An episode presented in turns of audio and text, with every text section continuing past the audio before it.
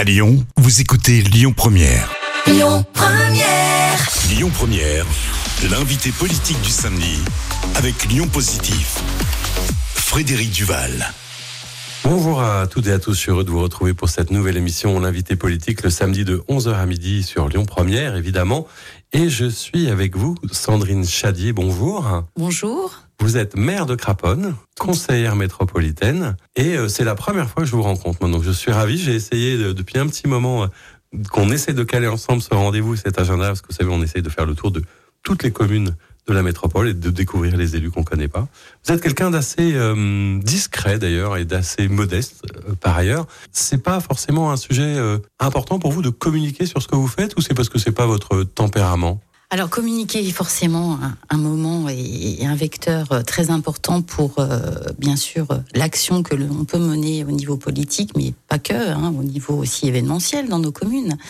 Euh, mais on va dire les médias, effectivement, ce n'est pas forcément un vecteur que j'utilise beaucoup.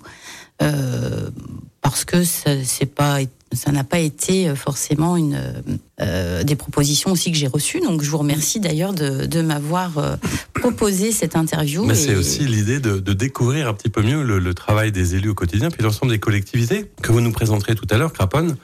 C'est vrai que c'est une ville qui a une identité euh, qui est pas forcément évidente parce que c'est ces communes de la deuxième couronne qu'on connaît pas forcément, mais qui a un peu d'histoire. Vous nous la présenterez. Et puis, ce que je trouvais intéressant, c'est que on parle un peu de vous en ce moment avec une initiative que vous avez prise. Donc, on va être dans votre actualité sur euh, justement les enjeux de, de mobilité, parce que ceux qui connaissent euh, savent que c'est pas forcément simple de se rendre à Craponne euh, et qu'il y a un débat autour euh, notamment de l'ancien métro E, du tram. Et vous avez lancé euh, notamment, je crois, un, un questionnaire, une concertation avec vos citoyens à la fois pour les informer et pour débattre du fameux euh, tramway ouest. Qu'est-ce que vous pourriez nous raconter un petit peu d'abord? Quels sont les enjeux pour vous? Et pourquoi vous avez lancé cette initiative Alors effectivement, la mobilité est un enjeu très important euh, pour Craponne, mais au-delà de Craponne, on parle bien de territoire de, l'Ouest lyonnais. Ça va même euh, au-delà, euh, notamment avec les communes euh, limitrophes de la CCVL, qui sont Grézieux par exemple, ou, au-delà. Effectivement, pour moi, l'Ouest lyonnais, le parent pauvre du transport en commun, euh, les exécutifs écologistes, à son arrivée, a enterré, sans mauvais jeu de mots, le métro Mmh. E. La métropole et le Citral donc, ont décidé que pour des tas de raisons, il n'y aura pas de métro E. Absolument. Euh, ça a été un petit euh, coup de massue euh, pour les habitants du territoire de l'Ouest lyonnais. Aujourd'hui, on nous propose un tram qui, euh, on va dire, est hybride. Vous avez une partie qui est euh, semi-enterrée et une partie aérienne. Deux tiers sont semi-enterrés, euh, plutôt, on va dire, dans le centre de Lyon, jusqu'à Lyon 5e. Et à partir de Lyon 5e, vous avez donc la partie aérienne qui se trouve sur Tassin-la-Demi-Lune. Personnellement, je trouve que c'est une inégalité de traitement des territoires, parce que euh, pourquoi aujourd'hui euh, la commune de Tassin ne bénéficierait pas de, ce, de cette portion enterrée? On avait reçu d'ailleurs votre collègue Mhm. Pascal Charmot, qui est très remonté depuis le début hein, contre l'abandon euh, du métro contre ce tramway, etc., quand on connaît les, problématiques de, circulation. Après, un des risques, et c'est aussi une de mes questions avec cette concertation, c'est de se dire que, bon, visiblement, c'est décidé quand même. Je suis pas certain que le président Bruno Bernard revienne en arrière. Qu'est-ce que vous en attendez? Parce que est-ce que ça risque pas finalement peut-être de, de retarder le principe, euh, de faire en, sorte que ce soit encore plus long? Qu'est-ce que vous attendez de ce questionnaire? C'est quoi? C'est de mieux informer, de mieux sensibiliser vos habitants sur ces questions notamment? Oui, alors effectivement, euh, nous avons l'habitude avec mon équipe de nous rendre une fois par trimestre sur le marché au Café des élus et euh, de manière à, pouvoir informer nos concitoyens sur euh, l'actualité métropolitaine ou l'actualité municipale. Le 2 décembre, nous avons euh, donc lancé euh, ce questionnaire. Ce n'est pas une concertation parce qu'attention, euh, Oui, la concertation, c'est très encadré, euh, voilà, etc. c'est très Donc, c'est un encadré. questionnaire bien un d'initiative municipale. Absolument. Euh, dans le but, en fait, d'abord d'informer euh, nos concitoyens, mais comme je le dis, au-delà, parce que le marché de Craponne est un très beau marché euh, avec de nombreux visiteurs. Et euh, ce qu'on s'aperçoit aujourd'hui, quand euh, au moment de ces cafés des élus, on s'aperçoit de la, le manque d'information de la plupart de nos. Mmh. C'est de parce nos que vous étiez beaucoup questionné qu'à un moment vous avez dit je vais prendre l'initiative de. ju- ra- justement, nous ne sommes pas questionnés. Ouais. Mais questionné par vos habitants mais pas forcément euh, qui savaient pas ou qui comprenaient pas. Qu'en a pensé euh, le président du Citral, Bruno Bernard, de votre euh, initiative? Alors, je ne l'ai pas eu directement, donc je ne peux pas répondre euh, directement à cette question. En revanche, le Citral euh, peut-être euh, pense qu'on risque de brouiller les cartes. Ce n'est absolument pas notre souhait. On est bien là à titre d'information. parce que, encore une fois, nous devons, en tant qu'élus être euh, au plus proche de nos concitoyens et notamment euh, d'informer sur des projets structurants comme le TEOL. Euh, cette concertation, elle a surtout pour but aussi d'avoir une contribution positive pour le Citral, c'est-à-dire qu'il faut aussi que nos élus du Citral puissent aussi entendre la voix euh, de nos, de nos, de nos habitants. Euh, c'est aussi dans ce, but positif, je le fais modestement et humblement, mais je, souhaite euh, aussi porter ma contribution, euh, notamment, et, porter la voix des Craponnois sur ce projet. Porter la voix de vos habitants, mais aussi porter la voix de la commune. Je sais que je disais que vous êtes conseillère métropolitaine hein, dans le groupe La Métro Positive. Vous êtes non encarté, mais de, de centre droit, on va dire, hein, sans ambiguïté même assez proche des, des LR, mais vous nous expliquerez d'ailleurs pourquoi vous n'avez pas forcément voulu prendre de carte. Du coup, cette contribution, c'est aussi une manière d'être un peu mieux entendu. Je sais que dans les initiatives qui existent, et on avait reçu euh, le sénateur Étienne Blanc, et il y a une proposition qui a été faite avec euh, le député, Alexandre Vincendet, sur justement peut-être un changement au niveau de la métropole pour faire en sorte que les maires soient de nouveau plus associés. Je suppose que vous y êtes favorable. Ah oui, tout à fait. Euh, d'ailleurs, le 14 décembre dernier, euh, j'ai porté euh, le vœu de la métropositive et bien sûr concernant la proposition de loi de Blanc et d'Alexandre Vincendet, auquel je souscris pleinement.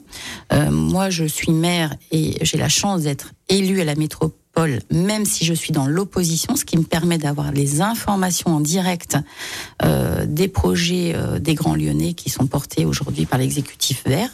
Euh, en revanche, je trouve que c'est une anomalie démocratique pour euh, les autres maires qui ne sont pas euh, aujourd'hui représentés.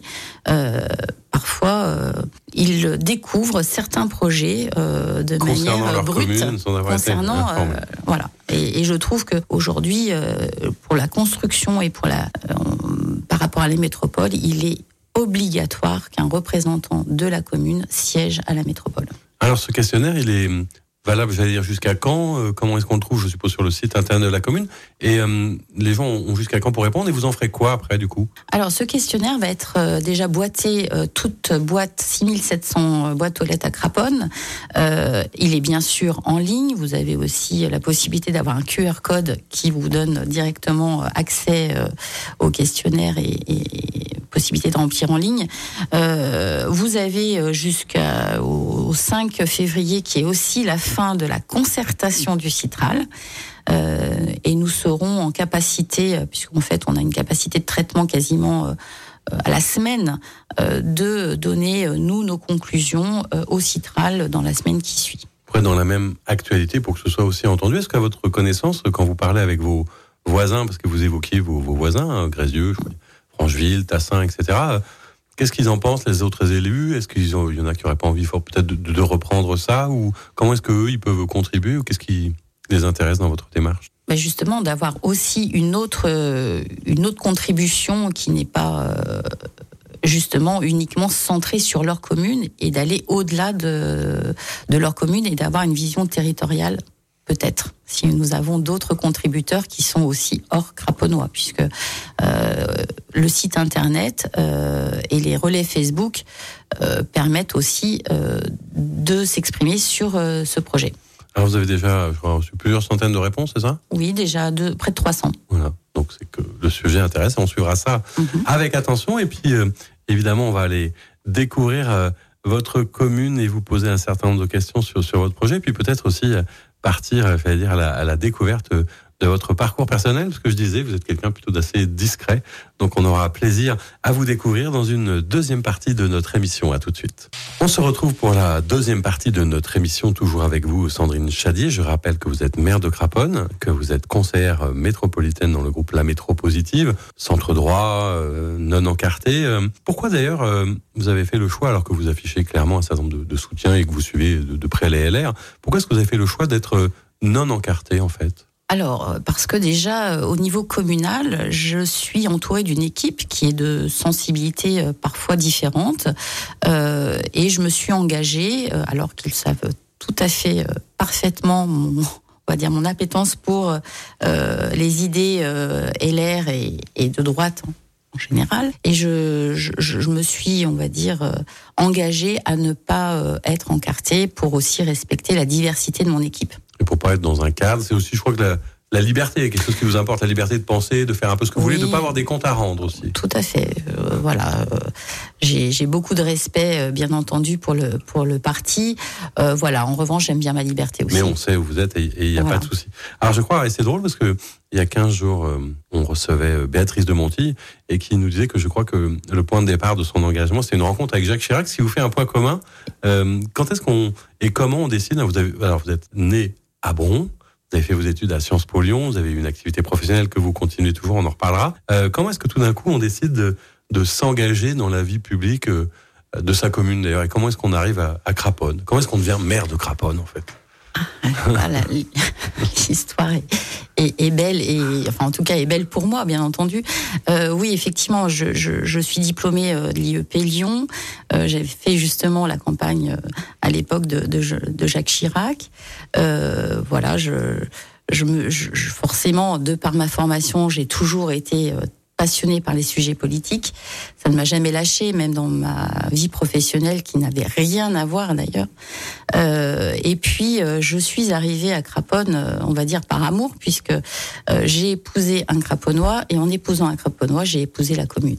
Souvent, c'est dans l'autre sens. Hein. C'est le mari oui. qui suit, mais là, c'est vous qui êtes Absolument. arrivé à, et j'en suis ravie. à Craponne, alors que vous, vous étiez même peut-être parti pour aller un peu plus loin que ça. Donc, vous découvrez la commune, vous vous y installez. Comment vous présenteriez cette commune à quelqu'un qui qui la connaît pas? On parlait tout à l'heure un peu de la difficulté parfois de l'identité de ces villes un peu traversées de deuxième couronne, etc. Euh, c'est quoi la carte postale de votre commune?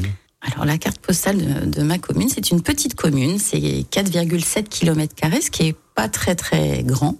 En revanche, c'est une très belle commune. Euh, même si certains pensent que c'est qu'une voie euh, passante. On, on, connaît surtout la grande traversée avec les voilà. magasins.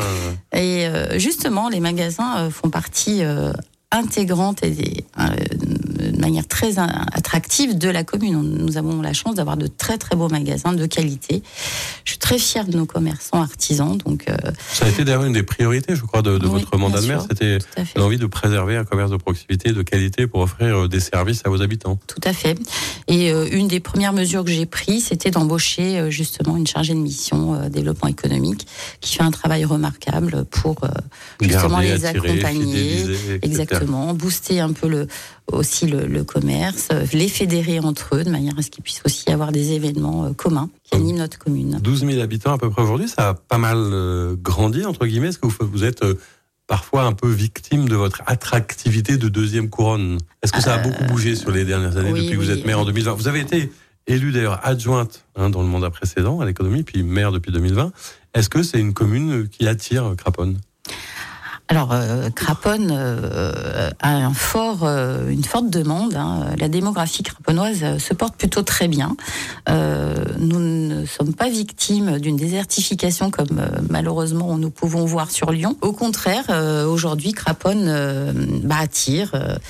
je pense que le cadre de vie, le, bien-être à Craponne fait que effectivement, on s'y sent bien. On a la chance d'avoir 25% d'espace naturel sensible protégés, donc avec euh, euh, notamment des chemins de randonnée près de nos rivières, qui sont l'Iseron et le Ratier. Donc euh, il y a bien sûr l'aspect économique très très présent, mais aussi il y a l'aspect environnement qui est aussi très agréable à Craponne, sans parler d'un tissu associatif de plus de 70 associations qui font aussi la richesse du lien social sur Craponne. Donc une ville un peu à taille humaine, comme souvent de certains de vos collègues, souvent dans, dans ce coin-là de l'Ouest lyonnais, disent que c'est un peu comme une, une, ville à la campagne où il fait bon vivre. C'est un, un, peu ça que vous avez cherché à, à, préserver dans votre mandat, parce que quand vous arrivez, euh, je, je, crois que votre objectif, il n'y a jamais été forcément d'être maire. Hein, ça s'est fait un petit peu, je vais dire, si ce n'est par hasard, du moins on vous a mis un peu devant le fait accompli, et, et aujourd'hui c'est quelque chose qui vous va bien, mais quand tout d'un coup en 2020 vous dites voilà c'est moi qui vais mener la liste, c'est que c'est quoi votre envie pour la commune? Vous voulez la faire évoluer de, de, quelle manière? Quelles étaient vos priorités? Qu'est-ce que tout d'un coup vous dites Qu'est-ce que je vais en faire de cette commune? Eh bien justement un peu on va dire toujours être attentive à notre cadre de vie parce que le cadre de vie, c'est ce qu'on voit tous les jours. Euh, c'est euh, aussi euh, à mettre l'accent sur la sécurité parce que Craponne avait quand même un petit problème d'insécurité, notamment sur notre place centrale. Et une des premières choses, je me suis beaucoup investie sur, sur ce sujet.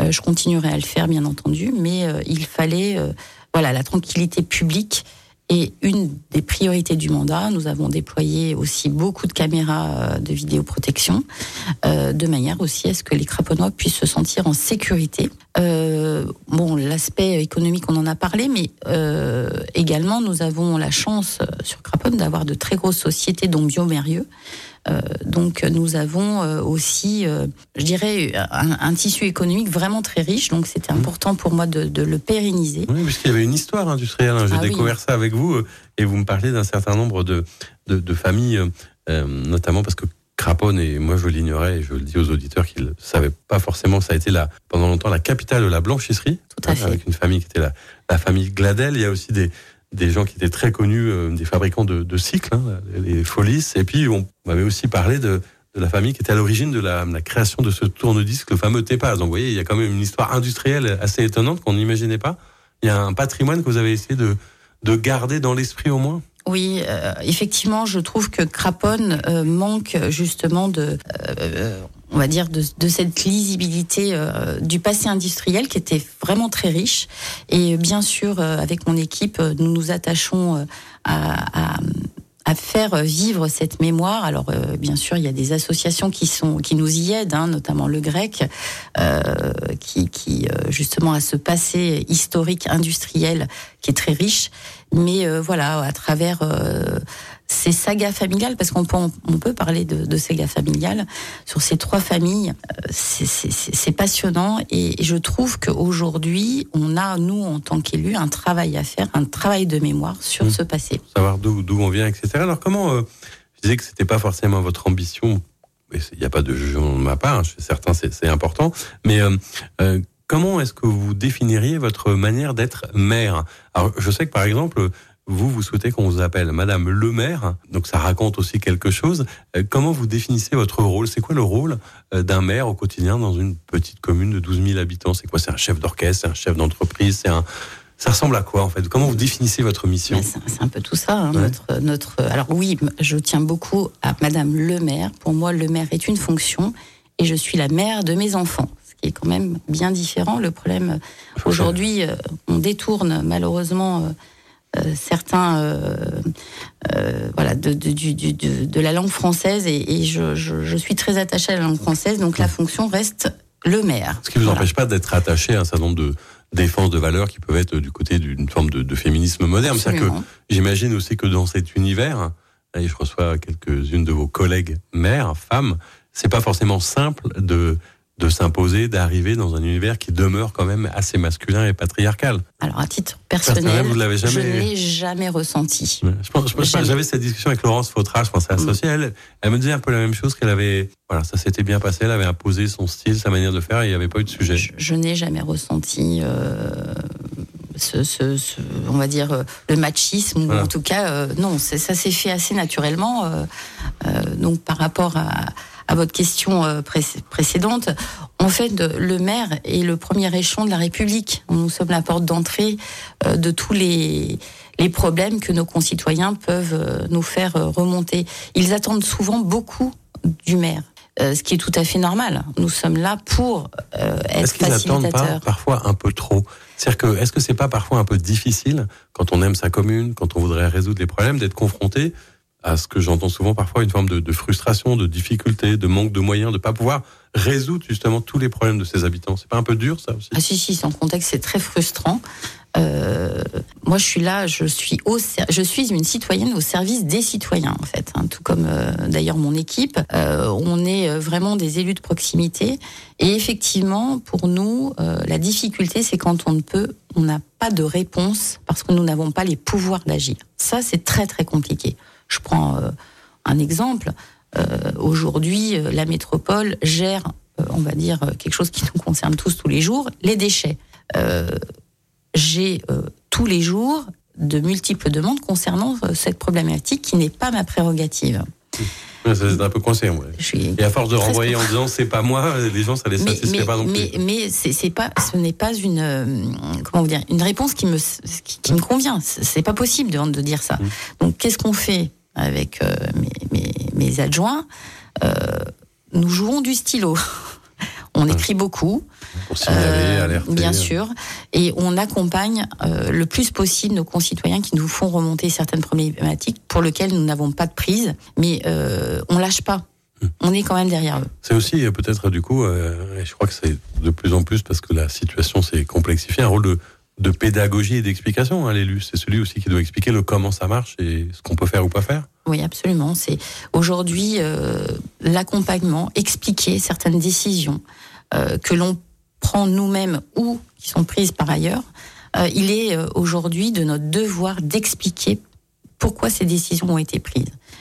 je pense le pire du, on va dire, de l'exercice politique, c'est de ne pas expliquer. Mmh. Quelqu'un qui n'explique pas, c'est quelqu'un qui finalement passe à côté de son rôle. On a le droit de faire des choix, mais il faut pouvoir expliquer les choix.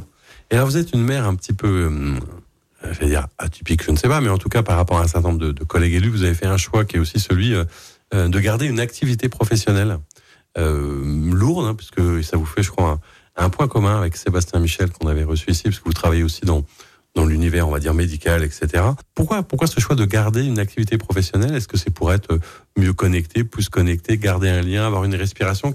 Pourquoi c'était important pour vous? Alors avoir une respiration, c'est certain. J'adore mon métier que je fais depuis 25 ans. Donc euh, euh, voilà, j'aime beaucoup mon activité professionnelle. Euh, Aujourd'hui, c'est un, c'est un choix. C'est un choix aussi justement pour avoir cette bouffée d'air. Et, et j'arrive aujourd'hui à, concilier, on va dire, les trois. parce que aussi je suis bien entourée. J'ai la chance d'avoir une équipe très soudée, très compétentes, efficaces et euh, qui, est, qui sont elles-mêmes, enfin mon équipe, qui est elle-même euh, justement aussi accompagnée euh, d'agents, de chefs de service qui sont vraiment aussi accompagnantes dans la mission, dans la feuille de route que nous devons déployer. Donc c'est vraiment des tandems, des binômes qu'on a aussi construits. Est-ce que c'est aussi une manière de dire peut-être que être maire, c'est un moment, c'est un passage, c'est pas forcément toute votre vie, même si je crois que vous êtes très attaché à, cette fonction désormais. Et il y a aussi des discussions hein, qui sont pas tabous, euh, et peut-être que ça intéresse aussi nos auditeurs, c'est que euh, globalement, quand on est élu d'une petite commune, euh, la rémunération demeure quand même très très faible par rapport à l'engagement, etc. Est-ce que vous, euh, il y a des discussions en ce moment sur le statut de l'élu, sur des, droits d'heure, des nouvelles manières de, faire des retraites, d'être mieux payé? Est-ce que ça fait partie des considérations qui sont les vôtres? Vous pensez que c'est important peut-être pour certains de vos collègues de dire euh, il faut quand même qu'on ait un statut, il faut protéger, il faut encourager les gens à être maires Puisqu'on a aussi de plus en plus de maires qui sont soit euh, agressés, victimes d'incivilité, qui veulent démissionner parce qu'ils sont contestés en permanence. Ça, c'est aussi un sujet pour vous? Vous l'avez vécu personnellement ou pas forcément? Alors, il est évident qu'aujourd'hui, euh, on assiste euh, au cours de ce mandat à un nombre de démissions d'élus qui est euh, incroyable. D'ailleurs, on peut s'interroger sur comment va se passer le prochain mandat. Les prochains mandats, ça va être compliqué aujourd'hui. S'il n'y a plus de maire, on est embêté quand même. Hein. Oui, et, je veux dire, c'est un investissement personnel, hein, parce que moi, demain, je ne suis pas, je ne suis plus maire, ma vie ne changera pas. Je n'ai pas besoin de l'indemnité de maire pour vivre je ne l'avais pas avant, euh, demain elle peut s'arrêter, ça sera, ça changera pas ma vie. Euh, donc ce n'est pas, on va dire, pour euh, une ambition financière que je suis mère. en revanche, oui, il faut se poser les bonnes questions, c'est-à-dire que euh, quand on s'engage euh, en, politique sur un mandat de six ans, euh, parfois l'exercice entre la profession et le mandat, il y a bien sûr la rémunération qui est forcément impactante.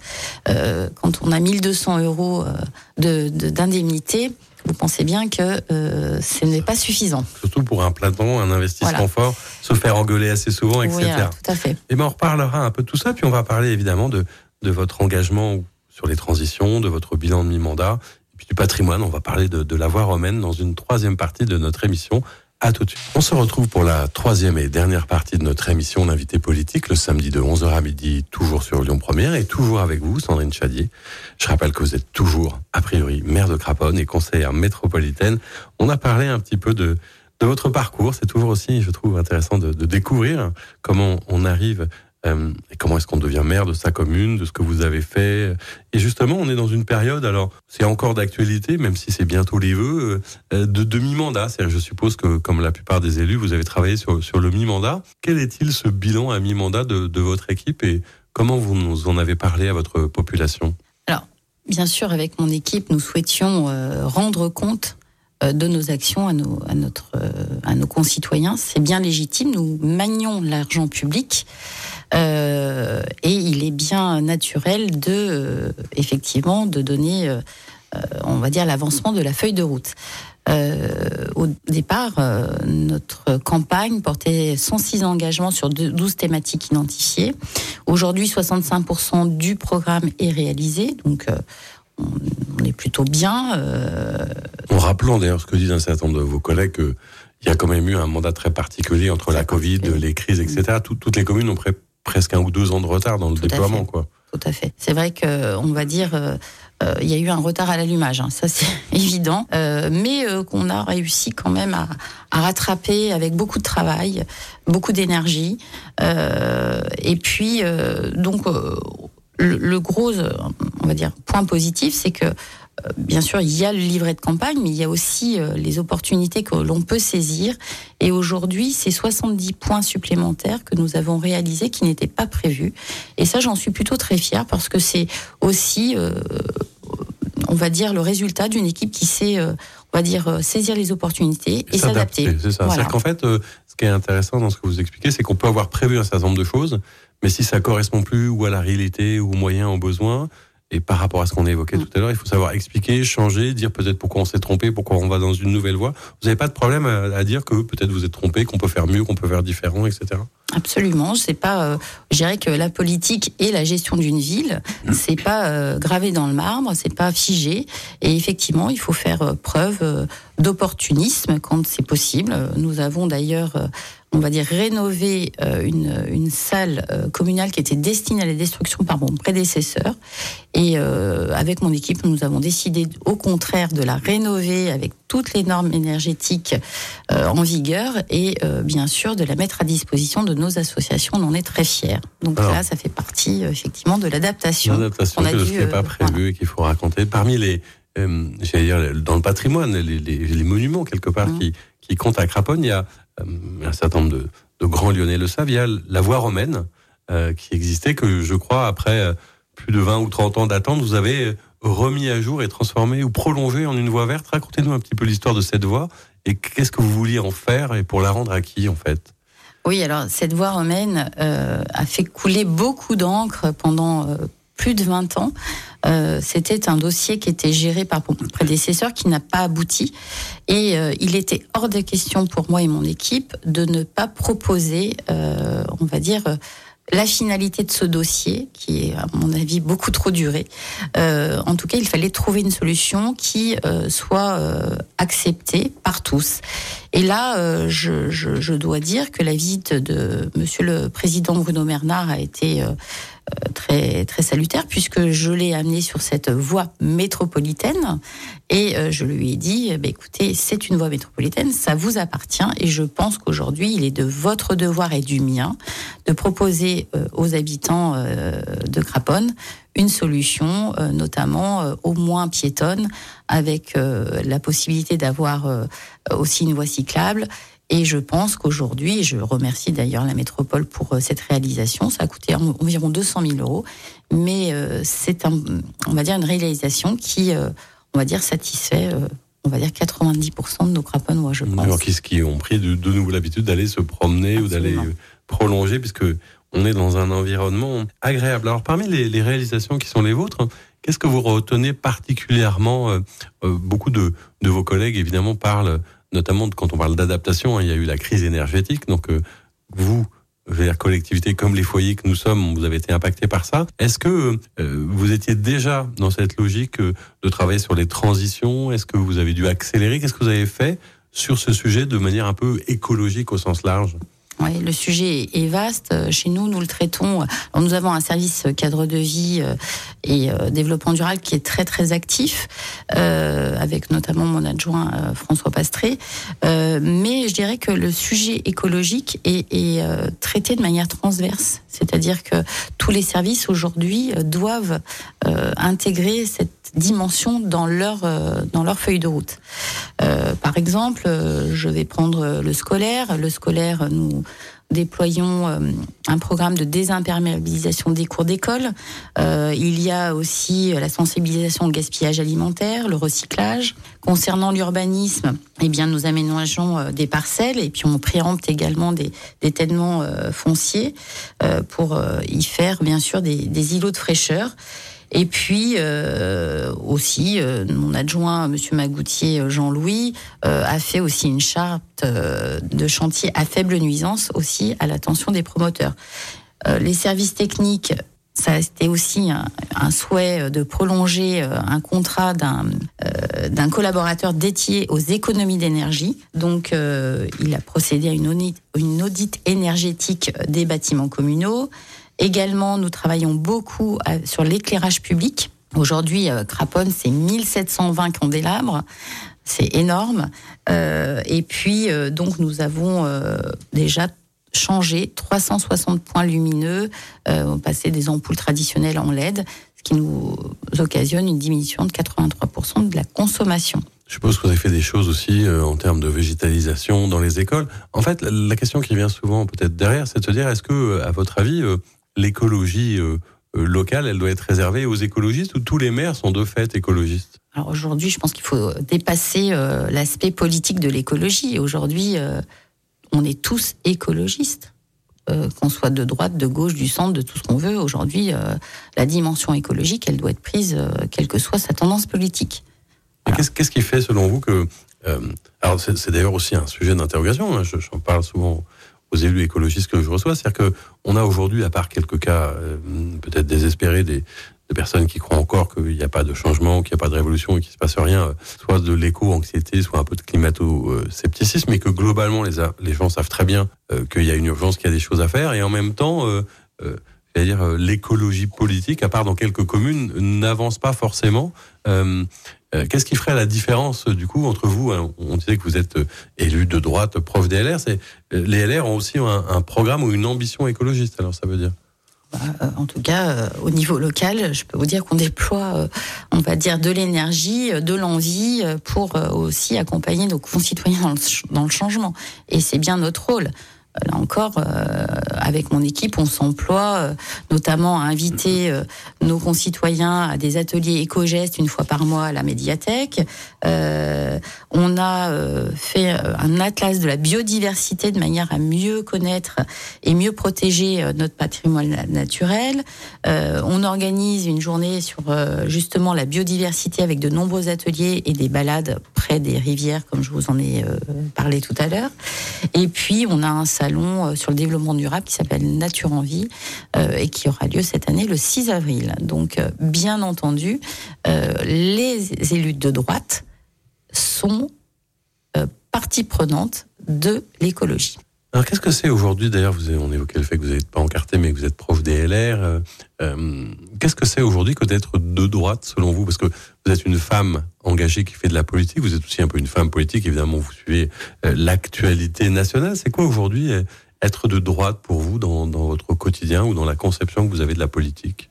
Ah, euh, la définition d'être de droite. moi, je crois beaucoup en des valeurs comme le travail, bien entendu. Aujourd'hui, je ne connais personne qui peut vivre euh, on va dire décemment son travail. Enfin, le travail, ça fait partie des valeurs pour moi euh, centrales pour euh, s'épanouir aussi. Alors parfois, on peut ne pas s'épanouir dans son travail, mais en tout cas, il faut avoir ce, cette valeur dans notre quotidien et puis avoir une certaine ambition pour soi aussi, pour un mieux-être quotidien la liberté, le travail, le respect d'un certain nombre de règles. Euh, localement, c'est vrai que quand on parle de, politique et d'élus de droite, on, ne peut pas ne pas évoquer euh, la personnalité de Laurent Wauquiez, qui est pour l'instant, même s'il n'est pas totalement déclaré, visiblement un des candidats qui est prêt à s'investir au niveau national. Est-ce que vous le connaissez? Est-ce que vous pensez que c'est quelqu'un qui représente justement un certain nombre de valeurs et que vous soutenez comme candidat? Puisqu'il y aura chez LR, visiblement, ou Laurent Vauquier ou Lisnard, on en parlait avec Béatrice de Monti il y a 15 jours. Vous, quel est votre choix ou votre sensibilité sur ces sujets? Alors oui, je connais Laurent Vauquier. Et il m'a d'ailleurs, euh, on va dire, proposé euh, euh, une, on va dire, le poste d'avoir un conseiller régional qui siège donc avec lui. c'est Madame Cisternino qui est donc qui fait partie de mon équipe et qui est adjointe à la, aux associations et au sport. Et effectivement, donc elle siège aux côtés de Laurent Vauquier. d'ailleurs, ça nous permet aussi d'avoir une meilleure visibilité de des, missions de la région. Euh, et bien entendu, je soutiens euh, Laurent Vauquier parce que je pense que c'est une personne euh, qui justement défend des valeurs, qui est droite et qui a beaucoup beaucoup de voilà de, proximité avec avec les, concitoyens. Alors au niveau local, c'est-à-dire au niveau de la, métropole, même s'il est un peu tôt, mais on sent déjà que des choses se préparent. Après le mi-mandat, traditionnellement, ça commence à s'organiser. On parlait des, des initiatives de Étienne Blanc et d'Alexandre Vincendet, peut-être pour changer les règles de la métropole, ce qui serait pas sans conséquence sur les prochains scrutins d'ailleurs. Euh, Est-ce que euh, vous suivez ça de près aussi? On, évoquait Sébastien Michel, euh, qui euh, visiblement réfléchit à tout un ensemble de choses. Et vous pensez que la, droite, localement au niveau de la métropole, est équipée à un programme et prête à reconquérir la métropole? Alors prête, pas tout à fait. Hein. on est encore à quelques quelques années, euh, de, euh, de l'échéance. En tout cas, on s'y prépare de manière euh, sérieuse. nous travaillons. bien sûr, à l'heure du choix du, candidat, eh bien, nous ferons, nous le soutiendrons tous et sans concession. Euh, mais bien sûr, il y a encore du travail et, on s'y attelle quotidiennement. Et dans les noms qui souvent émergent un peu dans le microcosme ou des gens qu'on il y a encore assez peu de femmes. Est-ce que vous le regrettez? Oui, je regrette. Il y a une candidate que j'aimerais euh, effectivement voir euh, aussi faire partie des, des, des, des têtes de liste possibles. Voilà, qui, qui est Véronique Sarcévi, c'est quelqu'un. Sainte-Foy. Voilà, tout à fait, maire de Sainte-Foy, qui, qui, a beaucoup de convictions, euh, qui a démontré aussi euh, sa combativité, euh, notamment pour le, pour le téléphérique. Donc, je pense qu'elle pourrait faire partie des potentiels candidats. Alors, la politique, ça prend beaucoup de temps. L'engagement de maire, ça prend du temps. Aujourd'hui, on est samedi, demain, c'est dimanche, et pas n'importe quel week-end, puisqu'on est le week-end de Noël. Alors, c'est un petit peu particulier, mais globalement, je vais dire, qu'est-ce que vous faites de vos dimanches? Est-ce qu'on arrive à décrocher, en parler de, de la responsabilité, de la pression que c'est au quotidien. Comment vous faites euh, pour prendre du recul Qu'est-ce que vous faites de vos dimanches? Est-ce que vous avez une passion, un hobby? Comment vous vous organisez pour un peu prendre justement euh, du recul ou de la distance par rapport à tout ça? Alors ma passion, c'est quand même de voyager, mais bon, ça va pas être, ça un petit peu court pour le dimanche. Et ma passion, et, là j'ai vraiment besoin de ce temps-là, c'est euh, le dimanche, je le consacre essentiellement ma famille. Alors bien, bien sûr, nous avons parfois des euh, des représentations euh, à faire euh, dans, la, dans la commune et, je le fais avec plaisir quand, quand c'est possible. Mais je dirais qu'aujourd'hui, j'ai besoin de ce, ce, sas de décompression familiale qui, effectivement, est le jour du dimanche parce que c'est le jour où l'activité est quand même un peu plus light. même s'il y a beaucoup, souvent de terrain, les marchés, etc. Mm. Est-ce que vous avez le temps du temps, par exemple, pour lire C'est un des sujets que j'aime bien, j'aime bien discuter avec mes invités du livre qui soit les a marqués, qui est leur, livre de chevet. Est-ce qu'il y a un livre qui vous vient en tête comme ça, qui vous a un peu marqué sur, sur ces dernières semaines ou mois alors, euh, je dirais plutôt ces, ces, dernières années, mais il y, en, a un qui, qui, reste dans ma mémoire, qui est la tresse de, de Colombani, parce que c'est un très beau récit de trois destins croisés sur trois continents différents. Et, et je trouve que cette histoire euh, est vraiment une leçon de vie. Voilà. Eh ben, on va se quitter avec ça et on se quitte aussi en musique. Mmh. Quel morceau vous avez choisi pour cette dernière émission de l'année? Bah, France Gall résiste. Résiste, c'est un message personnel ou, ou c'est universel et éternel, France Gall? Bah, C'est universel et éternel et c'est aussi un petit message euh, personnel parce que c'est aussi là aussi une, belle leçon de vie. Euh, on peut euh, agir sur son destin dès lors qu'on s'en donne les moyens que la vie, elle est aussi parfois, quand on a la chance euh, d'être accompagné, ce qu'on peut en faire. Merci beaucoup Sandrine Chadier, c'était un plaisir de vous rencontrer et d'échanger avec vous. Maintenant, on connaît un peu mieux Craponne et j'espère que nos auditeurs aussi. c'était la dernière émission de l'année, ce sont les fêtes de fin d'année. Je vous souhaite à toutes et à tous un joyeux Noël, le plus possible en famille, en solidarité, en partage, dans la bienveillance et l'amour de l'autre. C'est ce qu'on peut se souhaiter de mieux et je vous donne rendez-vous l'année prochaine pour une nouvelle émission. Merci, au revoir. C'était l'invité politique du samedi sur Lyon Première, en partenariat avec Lyon Positif, la plateforme inspirante des acteurs engagés dans la transition du territoire. Retrouvez tous les invités politiques en podcast sur lyonpremière.fr et lyonpositif.fr. Écoutez votre radio Lyon Première en direct sur l'application Lyon Première, lyonpremière.fr et bien sûr à Lyon sur 90.2 FM et en DAB+. Lyon Première